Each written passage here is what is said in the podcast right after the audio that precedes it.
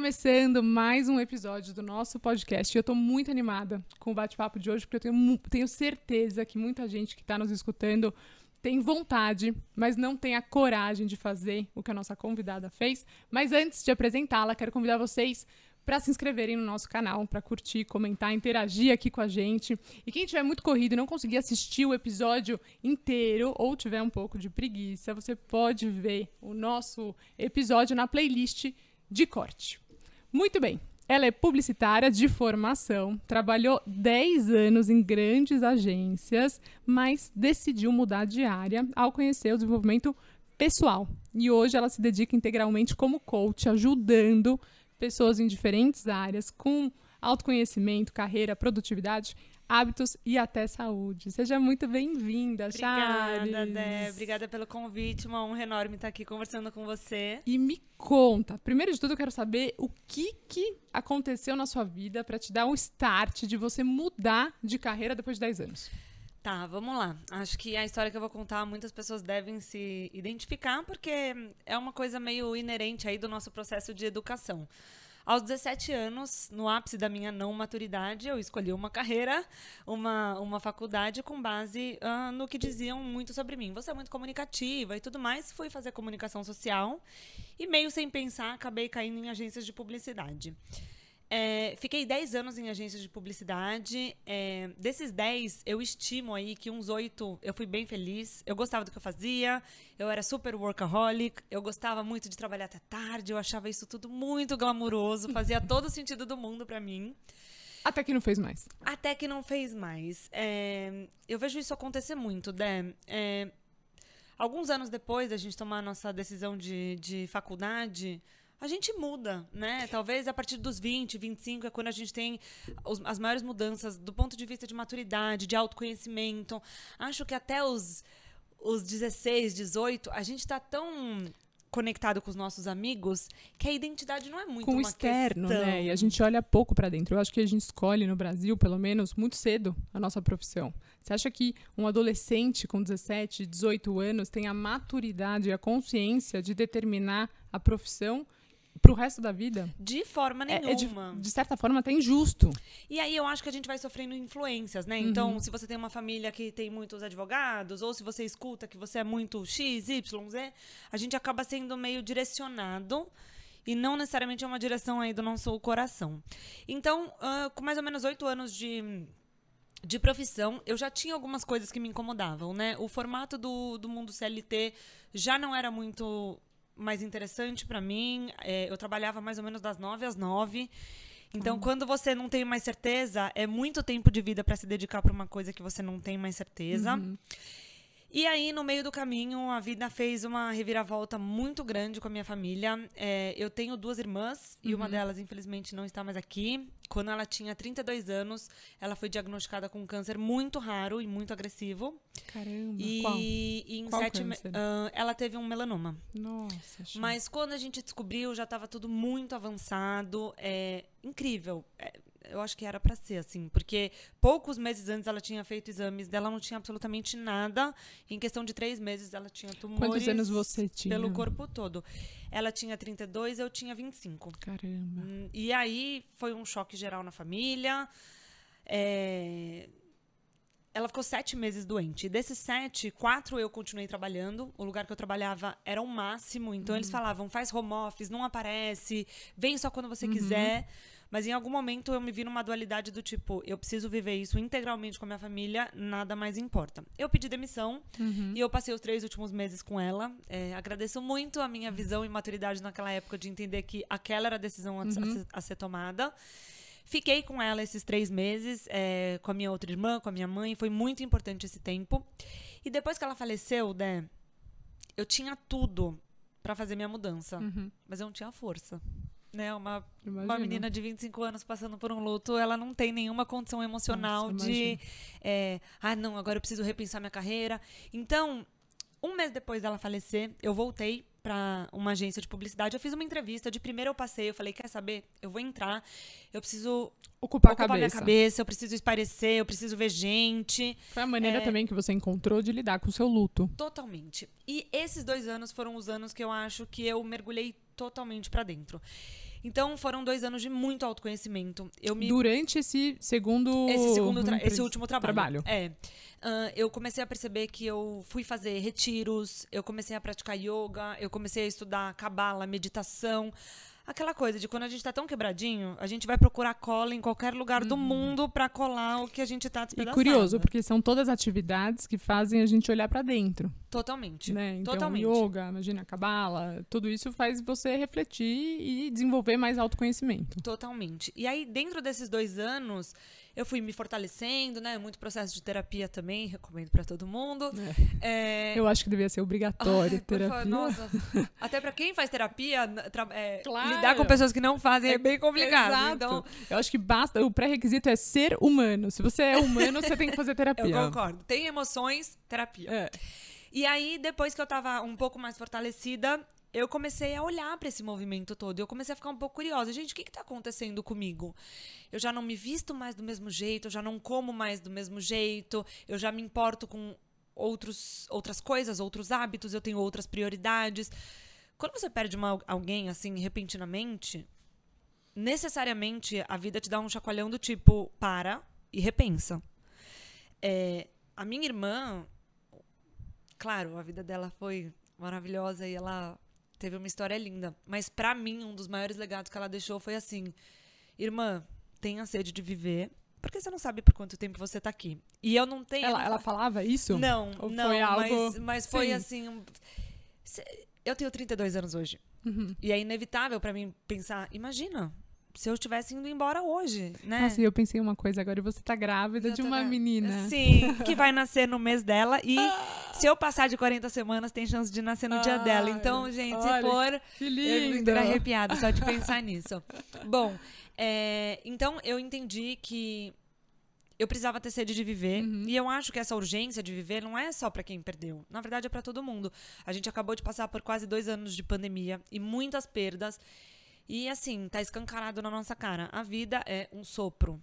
É, acredito em aleatoriedade, infelizmente. Coisas ruins acontecem com pessoas boas, infelizmente. Aprendi isso a duras penas. E eu internalizei pra mim o seguinte, Dé.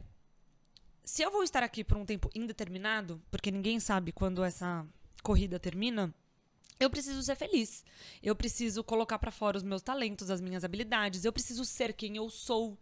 E eu comecei a perceber que aquele trabalho já não estava mais alinhado com a pessoa que eu havia me tornado. Transformado. Então, assim, aos 17 ele fazia sentido. Sim. T- Todo mundo me pergunta: você se arrepende? Nossa, foi tempo perdido? De forma nenhuma. Nunca é. Nunca Eu é. acho que nunca, é.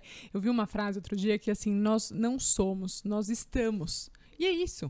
Nós estamos nesse momento dessa forma. Com Ninguém certeza. sabe daqui a alguns anos, daqui a alguns dias, daqui a alguns meses. Com certeza. Ainda bem. E eu né? acho, que isso é dinâmico. A gente nunca pode ah, condenar uma decisão de ontem com base no que a gente sabe hoje. O que eu sei hoje sobre mim, eu não sabia aos 17, nem aos 23, nem aos 25. Então, tá tudo bem. Eu, eu ajudo muito as pessoas nesse aspecto, porque as pessoas elas vêm com ah, arrependimento, raiva delas mesmas, uma, uma, um remorso. Como que eu não percebi, né? Um remorso. Por que, que eu deixei chegar até aqui? A primeira coisa que eu falo assim, precisou chegar até aqui pra você cair algumas fichas, pra você entender que você precisa recalcular a rota. Então, eu comecei a juntar todos esses interesses que eu tava pulsando dentro de mim. É, eu não sou uma pessoa muito arriscadora, arrojada, então meu primeiro ímpeto foi vou procurar uma empresa Uhum. um emprego CLT que eu caiba, querendo fazer essas coisas. Eu mapeei que o mais próximo que eu ia chegar talvez seria um RH, mas não era o que eu queria fazer ainda. Uhum. E aí, há cinco anos atrás, o coaching estava começando a pipocar. Aqui no Brasil era muito, muito, muito pouco, mas nos Estados Unidos já era uma coisa um pouco mais consolidada. E aí eu cheguei em um curso que fez sentido, eu fiz essa formação. Eu Como que é a formação? Quanto tempo? ah, depende muito, né? Aqui no Brasil a gente tem cursos de, de quatro dias, que você Tá. faz um intensivo de quatro dias e você sai com certificado. Acho que tem várias questões aí nessa certificação, que é uma certificação muito curta para uma Uhum. profissão que tem muita. Talvez um pouco é, superficial, é, né? Tem muita. Responsabilidade envolvida. Naquela época, eu fui fazer, na verdade, um curso em Nova York, que era um curso de um ano, era uma formação de um Que ano, que eles chamavam de Health Coach Aham. que era um coach voltado para a saúde de forma integral. Nada é buscando praticar medicina ou nutrição, Uhum. mas era esse olhar mais holístico, mais 360. Como eu estava muito nessa pegada de yoga, de meditação, eu falei, "Ah, acho que faz todo sentido. Comecei a fazer, e aí quando eu estava quase concluindo meu curso, eu falei, eu tirei férias, eu passei um mês na Ásia, e na hora que eu voltei, eu falei, já sei, é isso que eu quero, eu tô pronta, tô preparada. É, me considero uma pessoa muito corajosa, não destemida, porque acho que ser destemida não é bom. É. Não ter medo não é bom. Mas É. é, bom ir com medo mesmo, né? Então me considero muito corajosa nesse aspecto. E você teve apoio da sua mãe, da sua irmã? Você já era casada nessa época? não era casada, é, tava solteira, tinha. Eu tive muito apoio, assim, né? Mas foi curioso porque eu escolhi uma profissão que eu tive que explicar para as pessoas o que era. Minha mãe é psicóloga. Mãe, eu vou virar coach. Não entendi, me ajuda, me explica. Sempre tive uma criação em casa. Sou muito agradecida por isso. Muito livre, seja o que você quiser. A gente confia muito no seu potencial. Sempre fui uma criança muito responsável, então também não dei muito trabalho. É, mas fui muito livre, assim, sabe? Então eu fiz um planejamento, né? De um ano. Eu falei assim, é, eu, eu me organizei financeiramente para um ano. Eu já morava sozinha. Até combinei com a minha mãe na época. Mãe, consigo me segurar por seis meses. Os outros seis meses, se eu Você me precisar, você ajuda? me ajuda? Ela falou, ajudo. Vai, filha, confio em você. E esse planejamento eu falo que não é só financeiro, mas ele é também emocional, né? Lógico. Então, assim, várias vezes eu tive crises existenciais, óbvio, né? Meu Deus, o que eu tô fazendo da minha vida? Eu tô trocando certo pelo duvidoso, meu Deus. Eu tava com uma carreira estável, eu tava indo super bem. Eu era novinha e eu já tinha uma equipe de seis pessoas abaixo de mim. Você falava, tá tudo bem. Mas eu falava, não, eu vou me dar um ano. E se em um ano eu não conseguir chegar no lugar que eu almejo ou me reinventar, eu vou colocar o rabinho entre as pernas e vou pedir um emprego de volta e falar, por favor, me aceitem de volta. Talvez eu vou conseguir um salário um pouquinho menor, Uhum. Mas eu vou me vou dar um jeito. Então, eu gosto muito de ajudar as pessoas assim, pensa no pior cenário possível, porque a nossa cabeça ela é muito catastrófica, né? Então a gente acha que, nossa, meu Deus, se não der certo, o Essa jornal, é da, o jornal da cidade vai falar sobre mim. É. As pessoas não vão ter outro assunto. E é. É. mentira, gente. Tá todo mundo tão preocupado com a sua própria vida. Exato. Que ninguém tá nem olhando pra Ninguém- você. Na verdade, ninguém tá nem aí. Exato, isso é libertador É. pensar. Então eu fiz a minha formação, aí eu pedi demissão. Dé, nem sei te dizer como as coisas aconteceram. Uma pessoa foi sabendo, Mas contando pra você outra. lembra, você lembra da sua primeira cliente, a sua Lembro. primeira é paciente que você chama? Le- Coach, coach. Coach. É. Olha, adorei. É, Você lembra? Quem foi? Eu, eu me enfiei numa palestra de uma nutricionista que falava de nutrição comportamental. Ela era uma conhecida minha. Eu falei, ai, posso depois é, abordar alguns assuntos de hábito, de estilo de vida? Ela falou, ai, vai super agregar, vem. Aí eu fui, fiz a palestra junto com ela, e aí no final da palestra uma menina me procurou e falou: Eu gostei muito de você, o que você faz? Nessa hora, gente. no que, que eu faço? Não sei. Aqui meu cartão me liga. Brincadeira, naquela hora assim. Sabe aquela coisa, tipo assim, fake it till you make it? Vai. E aí eu falei pra ela, olha, eu acabei de fazer uma transição de carreira, eu vou começar a atender como coach, eu adoraria conversar com Poder te você. ajudar. É. E aí eu expliquei um pouco, ela super se interessou e a gente começou. Naquela época eu ainda não tinha escritório, né? Falei, bom, não vou fazer um investimento agora. Então eu atendia as pessoas em cafés. Gente, era super amador, meu Deus, mas era o que dava. Então eu falava pra pessoa assim, onde você mora? Ah, eu moro no bairro tal. Eu falava, aí eu mapeava uns cafés, falava, em qual você quer ir? Ah, eu quero ir nesse. Eu falava, tá bom, vamos lá. E, e como que funciona? São vários encontros? Ah, minha Dura metodologia. quanto tempo? Então, minha metodologia, Dé, são 12 encontros, são três meses no total. Tá. É, e aí eu tenho toda uma metodologia. Eu passei, Dé, uns dois anos lapidando essa metodologia, né? Então, logo depois que eu fiz a minha formação de coaching, eu senti muita necessidade de aprofundar é, em questões relacionadas ao cérebro mesmo, como funciona, né? Vamos sair só do livro O Poder do Hábito? Eu preciso entender o, o que eu tô conduzindo as pessoas. Então, eu fui fazer uma pós-graduação no Mackenzie de neurociência. Que máximo. Essa foi uma aventura, Que porque legal. assim, a grande maioria das pessoas que fazia essa pós vinha da área de saúde, eram muitos psicólogos, psiquiatras, e aí eu lá, gente, minha formação é comunicação social, eu nunca vi um cérebro, mas tô aqui. E aí... Mas tem um e quero aprender. É, exato. Eu me lembro que a primeira vez que a gente chegou no laboratório e viu um cérebro, eu falei, gente, é isso que tem dentro da minha cabeça, eu tô chocada.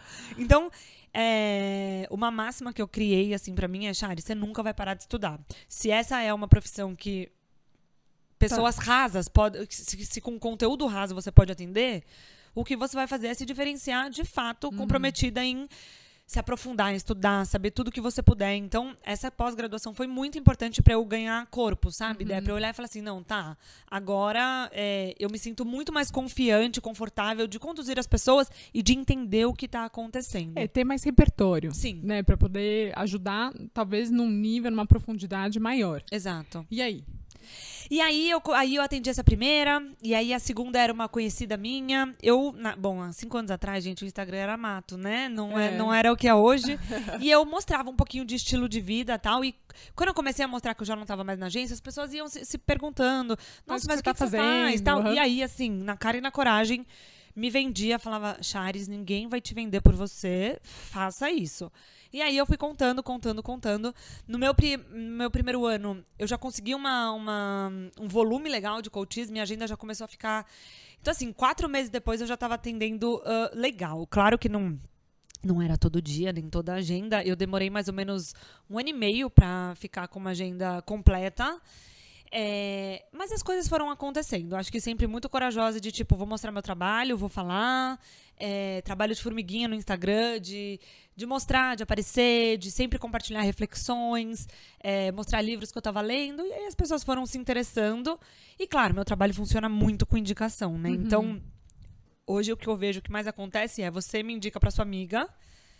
E aí, como a gente tem o Instagram, a pessoa não É. me liga direto, ela me segue. Aí ela me namora uns três meses, Isso. ela vê se ela vai com a minha cara, se eu sou legal, se ela me acha interessante. Se faz sentido. E eu acho É. isso, essa oportunidade do Instagram maravilhosa, porque é uma maneira do possível cliente, do possível, do potencial paciente, te acompanhar e ver se ele se identifica. E aí o tratamento, é, a condução dos seus coaches vai ser muito mais eficaz se tiver uma identificação. Com se certeza. tiver essa empatia. E Com eu acho que certeza. o- a rede social traz muito isso. É uma oportunidade de você mostrar o seu trabalho. Eu, eu atendo muitas pacientes também pela, pela rede social. E é muito legal quando elas chegam no consultório, porque elas já se sentem íntimas. Elas né? já sabem Elas já é, o- a sua visão de, De- de que forma você é, É. cuida do seu paciente. Exato, sabe, é, né, é que- muito legal essa, essa ligação. Acho que é um vínculo que traz muitos benefícios no nosso tratamento. Sim.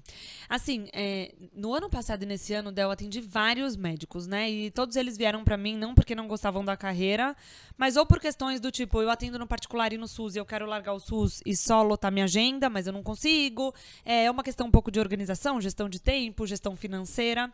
E era default em todos eles, assim, um padrão que eu via muito. Eles ficavam bravos. Chares, eu fico brava, bravo de ter que usar o Instagram pra me divulgar. Eu não sou um Instagrammer, eu não sou rede social, eu não. é, e eu entendo o lado deles, porque hum, pode ser um campo muito hostil pra quem é mais reservado, pra quem é tímido. É, e é, de certa forma, frustrante, porque aquelas pessoas que talvez não tenham a facilidade com a ferramenta, não são tão comunicativos, é, mas estudaram muito, se dedicaram muito, talvez é, fiquem em menos destaques Sim. daqueles que talvez não estudaram tanto, mas são mais Sim. né, são bons comunicadores. É, eu acho isso também, mas acho também que a gente tem que é, evoluir com a nossa sociedade. Hoje, a rede social ela mudou a maneira como a gente se comunica. E não 100%. fazer parte disso é como não fazer parte do marketing antigo. Sim. né? E, né, eu conversava disso muito com eles, né? Não- Respeitando as limitações. Com né? certeza. A Eu primeira que coisa que ninguém eu- precisa ficar fazendo videozinho, não é isso. Primeira coisa que eu falava assim: primeiro estudo sua saúde mental. Se isso tiver em dia, não vamos ficar de mal do Instagram, vamos fazer as pazes, vamos entender que é uma ferramenta gratuita sua de vitrine do seu trabalho. E que você, Você- pode fazer da maneira que você acha você certo. pode fazer da maneira que você achar certo, né? Eu, nas minhas redes sociais, eu busco sempre. é, eu sou uma pessoa naturalmente reservada. Então, eu falo muito de trabalho, de ideias, de livros. Mas minha vida pessoal, eu quase não posto. Uhum. Por quê? Porque ali é o lugar que eu me permito, assim, isso eu gosto de guardar pra mim. Eu tenho três sobrinhas lindas, eu quase nunca mostro elas, porque assim, não quero. Aham. Sabe? Isso é uma coisa que eu tô guardando pra mim. Mas eu conversava disso muito com eles, né? Vamos saber jogar o jogo. Ao invés de ficar brava com as Isso. regras do jogo, vamos saber jogar o jogo, né? É, vamos. E eu falava disso muito, porque eu vejo isso muito em mim também, né? É um desserviço a gente não levar o nosso trabalho para mais pessoas. Primeiro, porque várias pessoas não vão poder pagar, mas muitas podem se beneficiar de reflexões e temas que a gente traz.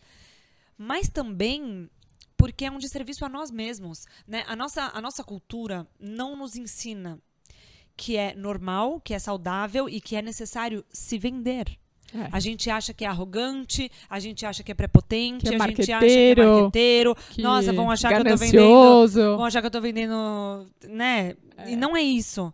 Mas a gente precisa levar o nosso trabalho para mais pessoas. Só assim as pessoas conhecem. Então, hoje eu tenho plena consciência. Você me indica para alguém, a pessoa vai ficar lá me namorando. Uhum. E aqueles três, quatro, cinco, seis meses que ela vai estar comigo, eu tenho a oportunidade de mostrar o meu trabalho, as minhas ideias, a minha visão de mundo. E, e por mais que elas né, futuramente não sejam né, coaches, mas com certeza elas vão aprender alguma coisa nesse tempo que elas estavam te acompanhando. Aqui tá o seu Instagram, que eu fiquei encantada. Eu Ale- falei- gente, eu falei que não tem coisa pessoal, mas é que eu acabei de descobrir o sexo da minha filha, então tem umas coisas pessoais, tá? E você acha, Chá, que as pessoas te procuram é, porque elas estão infelizes e elas não identificaram a questão, ou elas identificaram que elas não estão felizes no trabalho, mas elas não têm coragem de fazer a mudança? Dé, tem de tudo. É, mas a grande maioria das pessoas não tem certeza se quer mudar ou não, né? Ahn, pensando um pouquinho em neurociência, o cérebro não foi feito para lidar com o desconhecido. O nosso cérebro vai fazer a todo custo a gente se manter no que é familiar, no que é conhecido, mesmo que essas coisas Na sejam zona de conforto. na zona né? de conforto, mesmo que essas coisas sejam ruins. Então é muito curioso pensar isso, mas para o nosso cérebro é mais confortável ficar num trabalho que a gente não gosta do que nos aventurarmos num trabalho que a gente pode gostar, mas eu não sei como vai ser.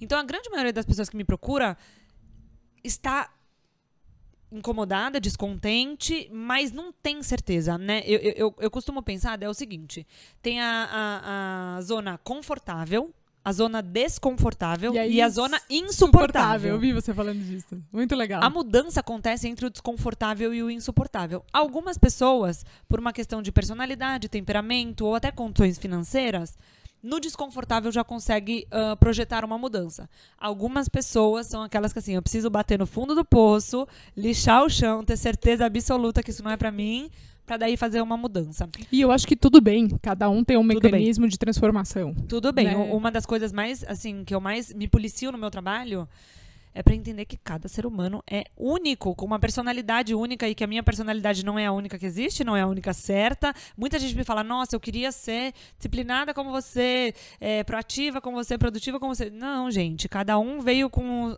o, seu Uhum. conjunto de qualidades e defeitos, né, de luz e de sombra.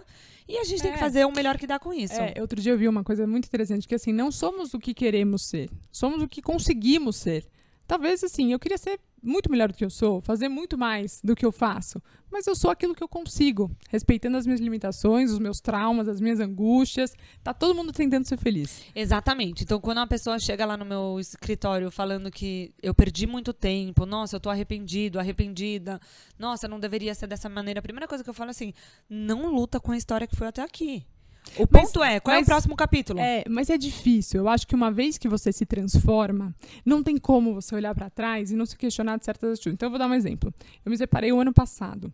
Hoje, um ano depois da minha separação, eu olho e falo: Meu Deus, como que eu não percebi isso antes? E aí você acaba é, duvidando do seu senso de julgamento hoje por atitudes passadas. Então, não é tão simples assim. Não, com certeza. Mas daí eu Mas acho importante. Parte do processo. Faz parte do processo, mas é importante perceber que esse mecanismo é disfuncional. Ele não, É. ele não é, ele não me leva pra frente. Sim. Uma coisa é você perceber, nossa, no meu próximo relacionamento eu preciso mu- estar muito mais atenta a A, B, C, D. Isso tá aprendido, isso é aprendizado.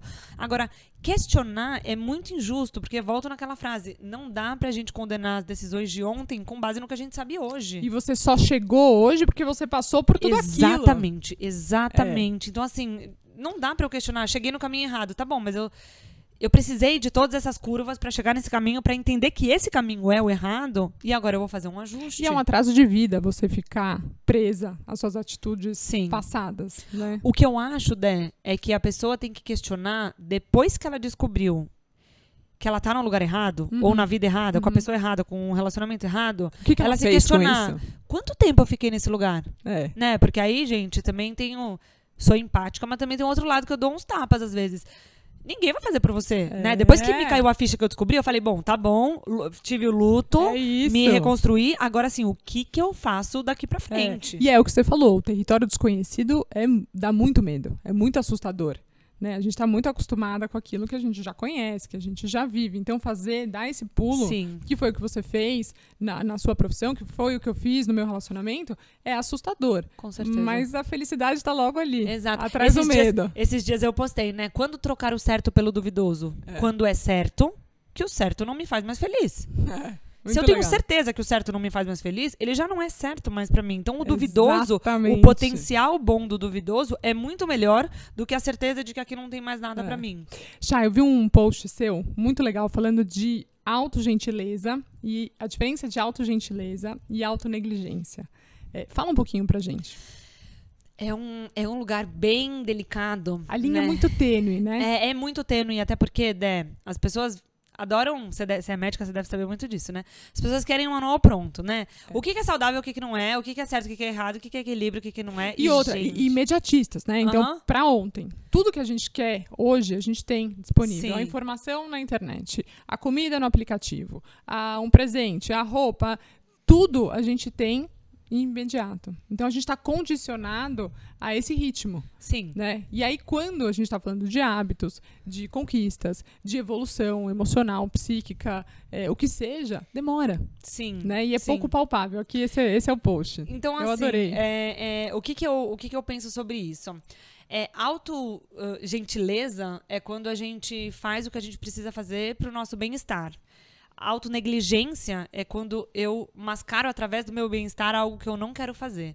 Né? Então, é, é muito perigoso esse lugar da negligência, porque assim, acordei cansada, não quero fazer yoga porque eu mereço dormir. Aí eu me pergunto, eu mereço dormir ou eu mereço pa- passar o dia inteiro me sentindo mal porque eu acordei só pra trabalhar e não fiz mais nada por mim ao longo do dia todo? Então, é uma linha tênue porque depende muito da personalidade da pessoa, né? Depende muito do, é, ah, da forma como a pessoa é. Eu tenho uma tendência a ser muito dura comigo mesma. Então eu sei que eu preciso levantar a bandeira da autogentileza. Agora, quem tem uma tendência a ser mais autonegligente, tem que tomar muito cuidado para não usar isso como uma bandeira para tudo.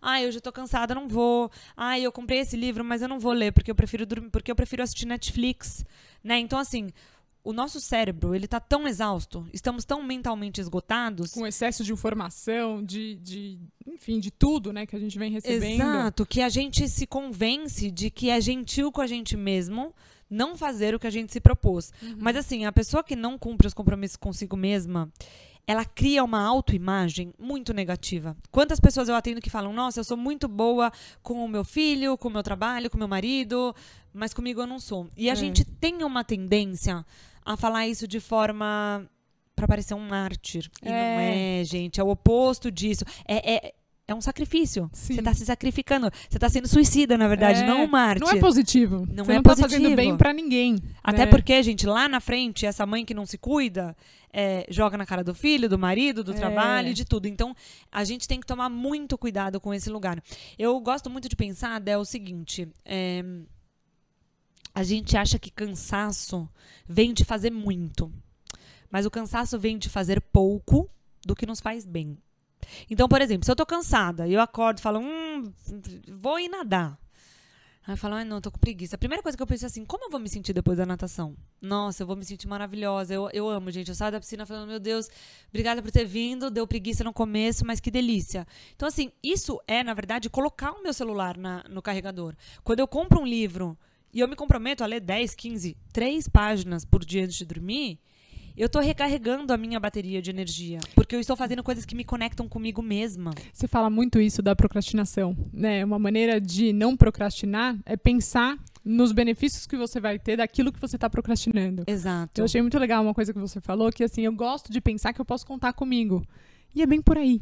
Né? E aí, quando eu transformo isso, é, é, transporto isso para o meu mundo da maternidade, que eu lido com as minhas pacientes, eu falo muito isso para elas. Porque eu acho que o puerpério é um período bem delicado e você, poxa, tá Ai, vivendo. gente, tô, aguardo, tô no aguardo. Não, eu, eu sabe o que eu acho assim que você vai poder passar por isso de uma forma tão, tão intensa, tão profunda, Chá, que você vai poder ajudar muita gente falando mais sobre o puerpério, sobre uma outra visão. Sim.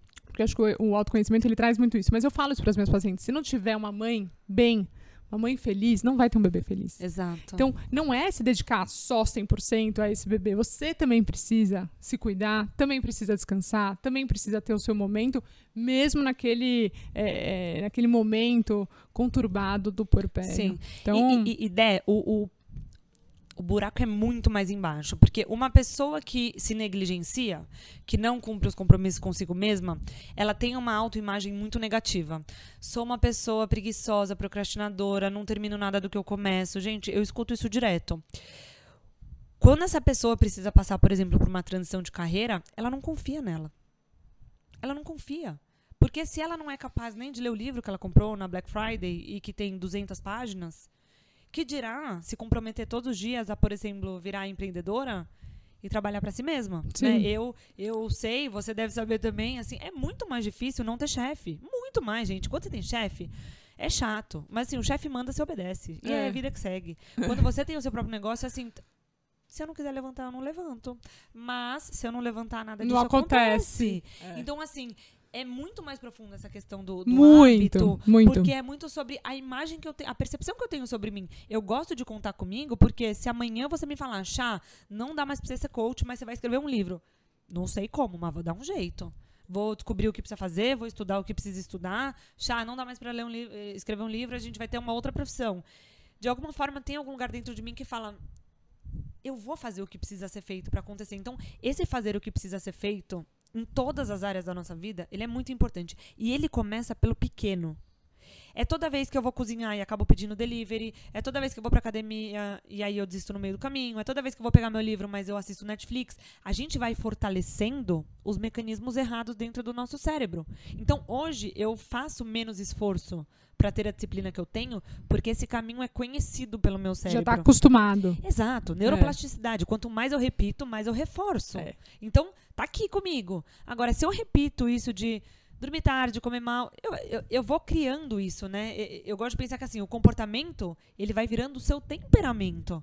Você repete tanto, tanto, tanto, que uma hora você vira o que você faz, É, né? é uma loucura É isso. uma loucura, é porque você perigoso. ch- perigoso porque você chama a responsabilidade para si, né? Sim. Você tem autonomia é, por quem você quer ser. Sim. E uma outra coisa que a gente estava conversando me lembrou muito um caso que eu tive de uma paciente semana passada e ela engordou 30 quilos depois de um relacionamento. E ela, né, classificou esse relacionamento como um relacionamento abusivo e ela engordou. E aí ela se isolou do mundo. Então ela não saía mais, ela não encontrava mais com a família, ela não tinha mais novos relacionamentos.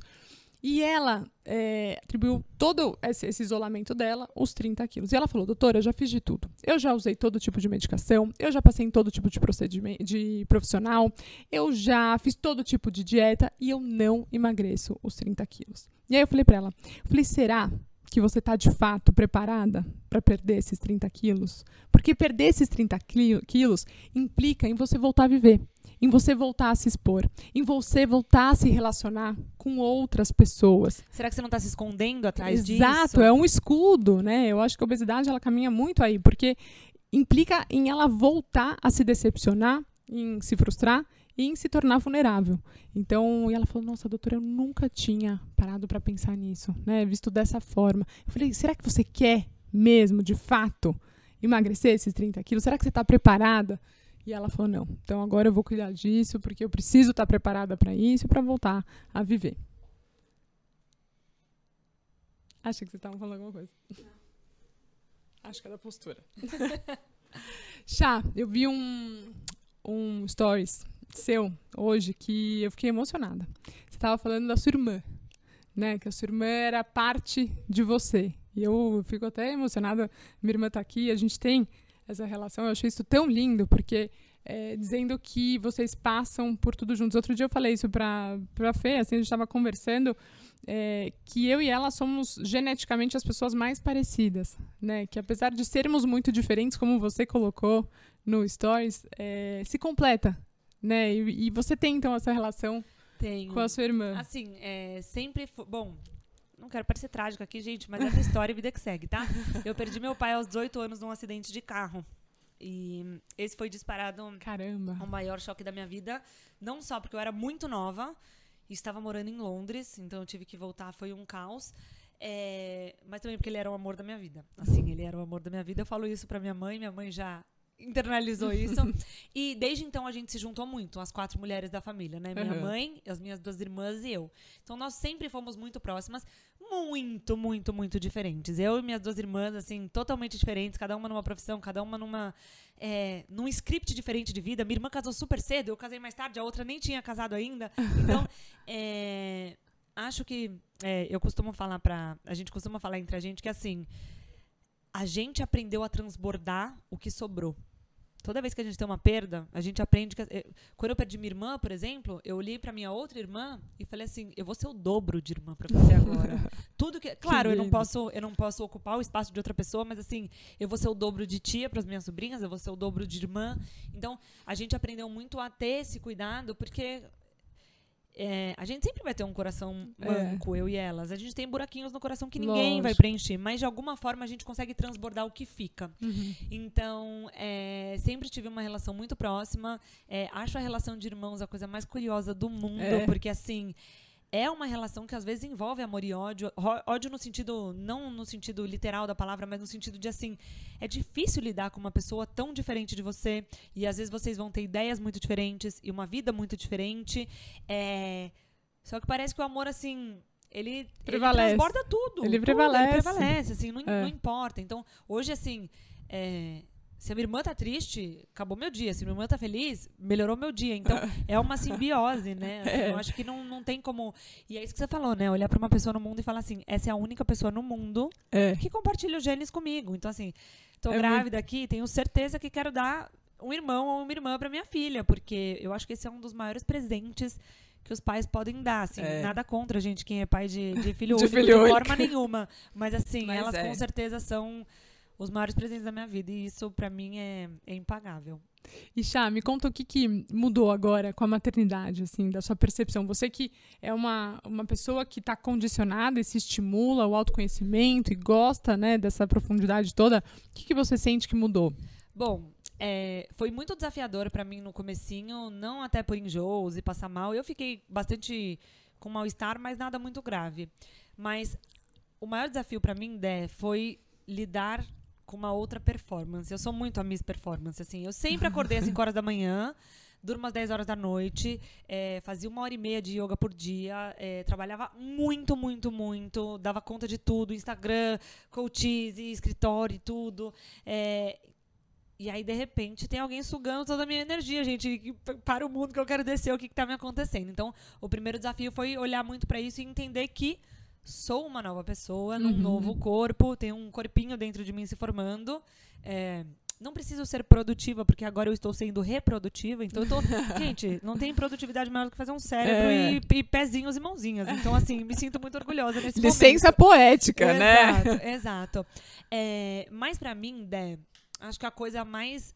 Tava conversando com a minha terapeuta, ela, é, a gente tava conversando, né, sobre essas transformações todas, e ela me falou uma coisa que eu nunca esqueci. Ela falou assim: Chares, você vai ter a oportunidade agora de passar pelo maior processo de autoconhecimento da sua vida. Você vai acessar lugares dentro de você que enquanto você é mãe, talvez você não acesse. Gente, quem não quiser ser mãe não tem problema nenhum. E eu não tô levantando essa bandeira, até porque eu tô passando por isso agora, então eu nem sei onde isso vai dar. Mas me pareceu fazer muito sentido, porque ahn, você acessa lugares e sentimentos dentro de você que talvez não estavam disponíveis até então, sabe? Então eu acho que é um degrau da vida que te permite chegar numa profundidade muito profunda, muito Uhum. poderosa, se você estiver disposta a Isso. olhar pra isso. É isso né? que eu ia falar. Inteligente daquele que reconhece isso e passa por isso da melhor forma. Porque eu acho que é um luto também, de certa forma. Porque você eh, se despede, então, da Chares independente, né? Por mais que você das tenha suas vontades das próprias, vontades, do teu tempo, da E- tua agenda. Exatamente. Passa a ter um ser que depende 100% de você. Pelo menos aí até Sim. os 18 anos. Aqui no Brasil dá até uns 30, gente. Verdade seja dita. E é Mas é, eu concordo, Dé. Eu acho que a gente tem que estar disposta. E eu acho que antes da gente embarcar na maternidade, são questionamentos que a gente precisa se fazer. Antes, né? Com certeza. Não acho que a gente se prepara pra algo grande como isso antes disso, mas acho que a gente tem que questionar essas coisas. Eu tô disposta a abrir Você fez algumas- isso? Você fez Claro, essa- fiz, fiz, Essa fiz, reflexão na sua terapia? Fiz. E eu, in- inclusive, encarava que eu acho que isso vai ser importante pro meu crescimento. Eu acho que eu acessei muitos lugares profundos e legais dentro de mim, mas eu tava precisando de um twist da vida, sabe? Eu falei Tá. assim, tá. Eu, eu preciso agora What sair da else? minha zona de conforto, É. sabe? Tava tudo muito organizado, tava tudo muito bem resolvido. Meu trabalho, minha vida, minha rotina, meu marido, tava tudo muito ali. Eu falei, não, agora eu preciso desse Dá um desafio chacoalhão. da vida, sabe? Mas você sempre quis ser não mãe. sempre quis ser, ser mãe. Ah, nunca olha. tive essa coisa de quero ou não quero. Acho que eu nunca parei muito pra pensar. É, num relacionamento anterior, tinha uma questão de é, vamos ser pais logo e, e eu, eu, eu não. Essa chave não Você não tava estava virada. confortável ainda com isso. Pra mim, Dé, é, não sei. Porque, sabe, por que, que eu te pergunto isso? Porque isso é uma questão, tá? Isso é uma questão no consultório, isso é uma questão na minha vida. Qual o momento, de fato, de você embarcar aí nessa aventura da maternidade? Porque eu acho o seguinte, não tem momento perfeito. Sempre vai ter um projeto, uma viagem, é, um... Um casamento da amiga e a gente inventa qualquer desculpa. Exatamente. Então sempre vai ter uma questão. Agora, a gente também não pode esquecer que a gente não é reprodutivo para sempre. Exato. Né? exato. Então, e a gente hoje vive até mais tarde, a gente mudou muito as nossas prioridades, Mas a isso gente, não mudou. a gente casa mais tarde. O útero tá aí, gente. É isso, a gente tem as nossas questões profissionais, a Sim. gente tem outras prioridades, quer viajar, quer fazer mil coisas, mas a gente não quer abrir mão da maternidade. Então, eu acho que o grande desafio é encontrar essa linha, né, do, do, do, do timing reprodutivo com o nosso timing social. Totalmente. Eu acho que assim, Dé, essa- Quantos anos você tem, Eu Chá? tenho 32. Tá. Assim como você me falou muito recorrente, obviamente, no seu consultório, no meu escritório também é muito. Imagino. E depois que eu engravidei, várias vieram. Não, agora me explica. Tipo, como foi sua lista de prós e contras pra você tomar essa decisão? E eu acho, gente, fiz neurociência, amo o cérebro, mas eu acho que toda, de- toda boa decisão é meio pensada e meio sentida. Isso, vem do Gente, coração. Pelo amor de Deus, assim, todas as decisões da vida, tá? Até decisões financeiras e profissionais é meio pensada e meio sentida, porque a gente não pode desconsiderar como a gente se sente. Somos seres, gente, emocionais. Eu ainda pisciana grávida, vocês podem imaginar que eu sou uma bomba de hormônio nesse exato momento. Mas assim, é, para mim, eu vou falar aí é, vivência pessoal, tá? Não Charis Coach. O mais importante pra eu me sentir preparada pra engravidar primeiro, ter encontrado meu lugar no mundo. E é um lugar que pode mudar, tá? Várias vezes ainda. Mas olhar e falar assim, o que eu construí aqui, até aqui, tem a minha cara, sou eu. Mas você diz isso na esfera profissional? Profissional. Ou, ah, tá. Profissional, profissional. Ter uma sensação de que, assim, eu me apropriei da minha vida. Eu sou Uhum. exatamente a pessoa Que você gostaria de que eu ser? vim ser. Sabe legal. assim, eu uso exatamente os meus talentos, eu sei exatamente quais são as minhas limitações.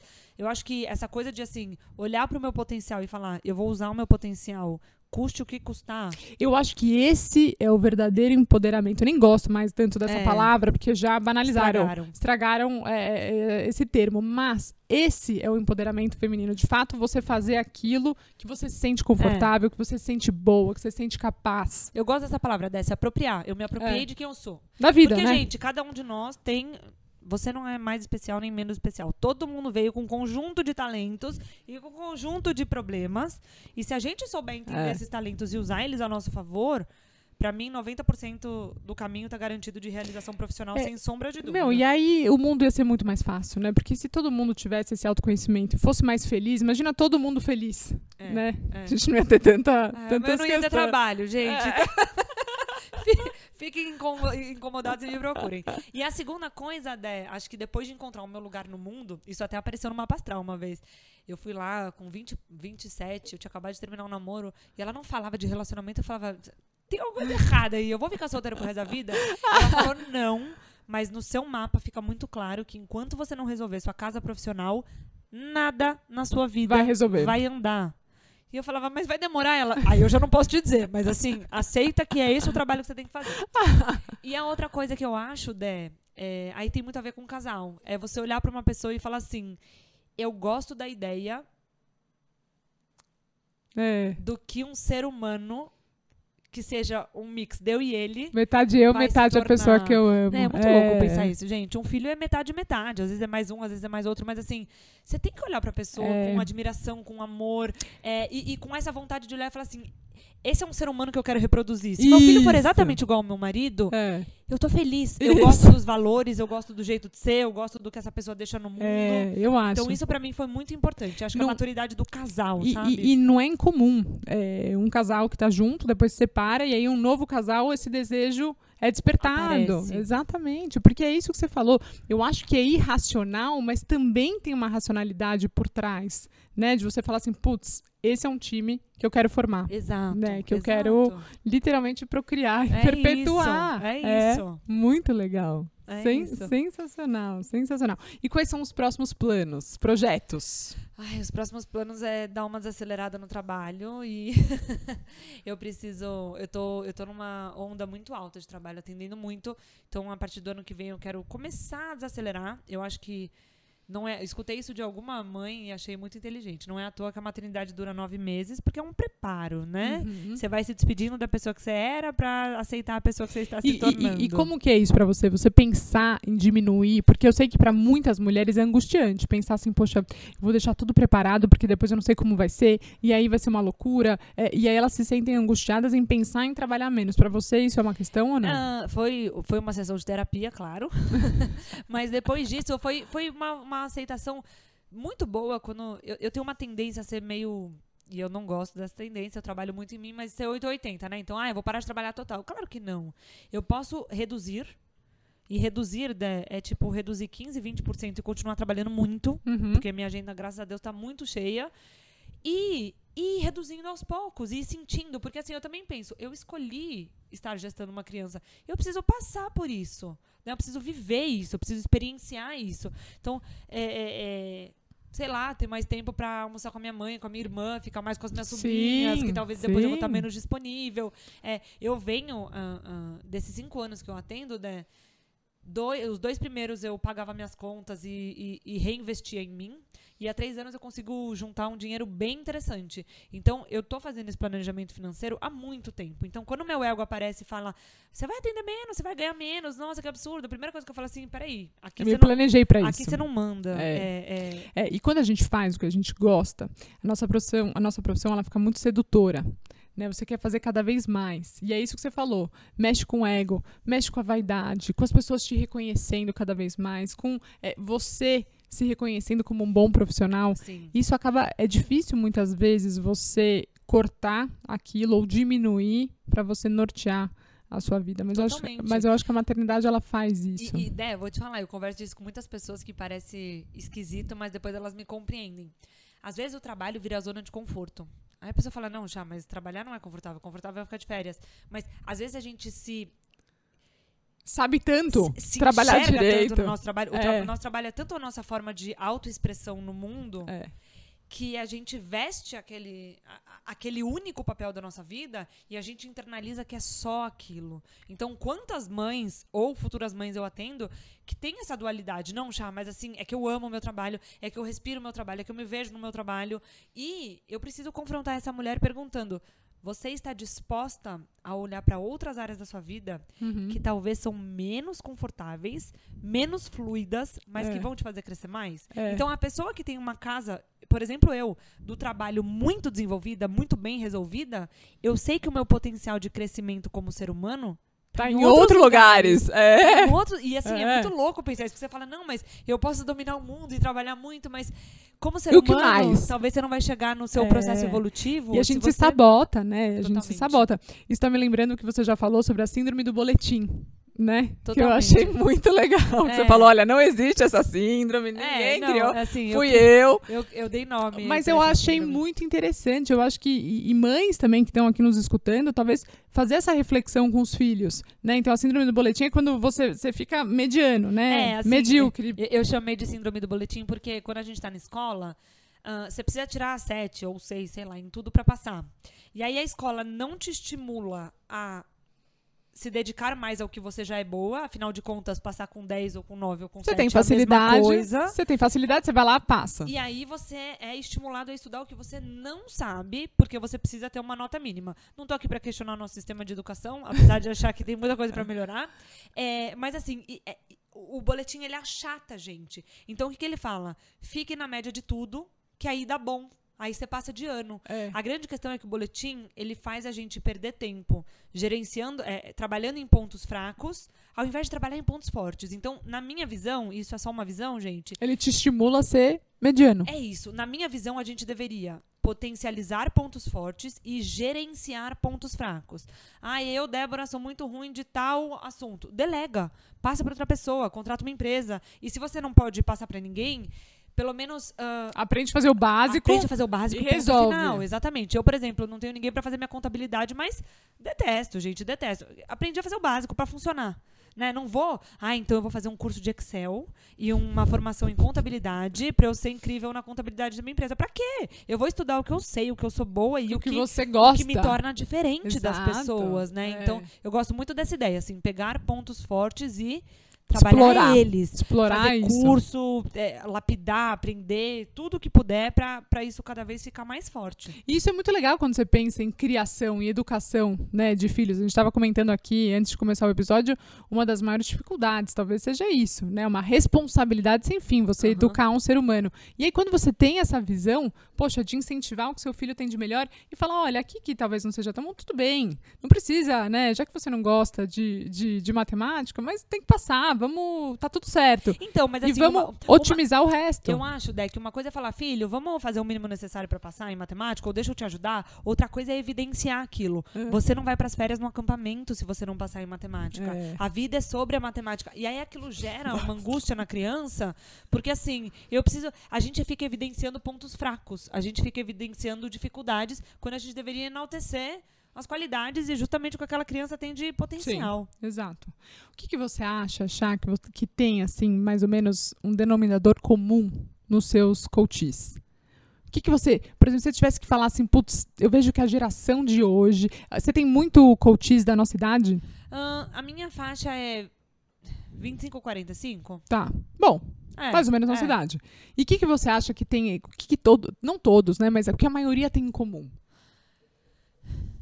Não acho que é geracional, tá? Mas acho que das pessoas que me procuram, a grande maioria está com uma rotina desorganizada a ponto de fomentar uma mente desorganizada. Então, quando a pessoa chega pra mim e fala, Chá, eu nem sei o que tá bom e o que não tá, é porque a rotina daquela. E quando eu falo rotina, gente, não é acordar cedo, dormir bem, não, não é só isso. É o que ela faz. Mas é assim, tipo, eu, eu acordo, tomo café, sento, trabalho, trabalho até a hora que precisar. E aí depois, se eu tiver com paciência, eu cozinho. Se eu não tiver, eu peço delivery. Aí, se eu tiver afim, eu assisto no Netflix. Se eu tiver com vontade, eu saio com alguém. É, é, é um viver no automático. Então, assim, ao invés da pessoa acordar e falar assim, como eu quero gerenciar o meu tempo? Gente, tempo é a coisa mais preciosa que a gente tem, mais do que dinheiro. É. Porque dinheiro, o Bill Gates tem 5 milhões e eu tenho muito menos do que isso. Mas tempo, eu e ele, a gente tem a mesma coisa. Então, assim, é, E precisamos. chega uma hora que o dinheiro. Claro, é, eu vi você falando também que assim, você tem que ter o básico para te deixar confortável e seguro. E depois disso você vai atrás das suas Sim. idealizações e dos seus sonhos. É, mas é isso. O tempo é o que a gente tem de, de mais valioso. de mais valioso. E aí a gente.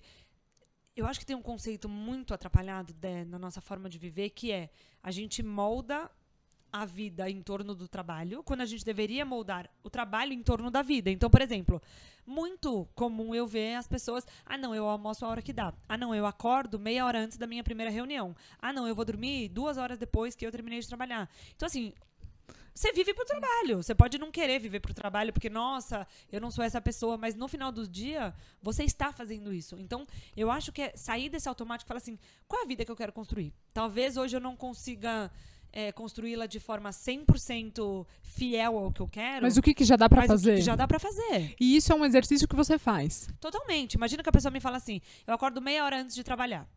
Mas a pessoa reclama que ela só trabalha da vida. Primeira coisa que eu vou perguntar: por que que você não acorda sempre no mesmo horário? Ai, Chares, mas pra que que eu vou acordar sempre no mesmo horário se eu posso dormir uma hora a mais? Aí eu pergunto: você pode dormir uma hora a mais ou você pode viver uma hora a mais? O que que te parece isso? Uhum. Ah, não, mas é que à noite eu não consigo ler o livro. Lê de manhã. Ah, é porque à noite eu não consigo ir na academia. Vai de manhã. Ah, é porque à noite eu não consigo passear com a minha cachorra. Gente, acorda.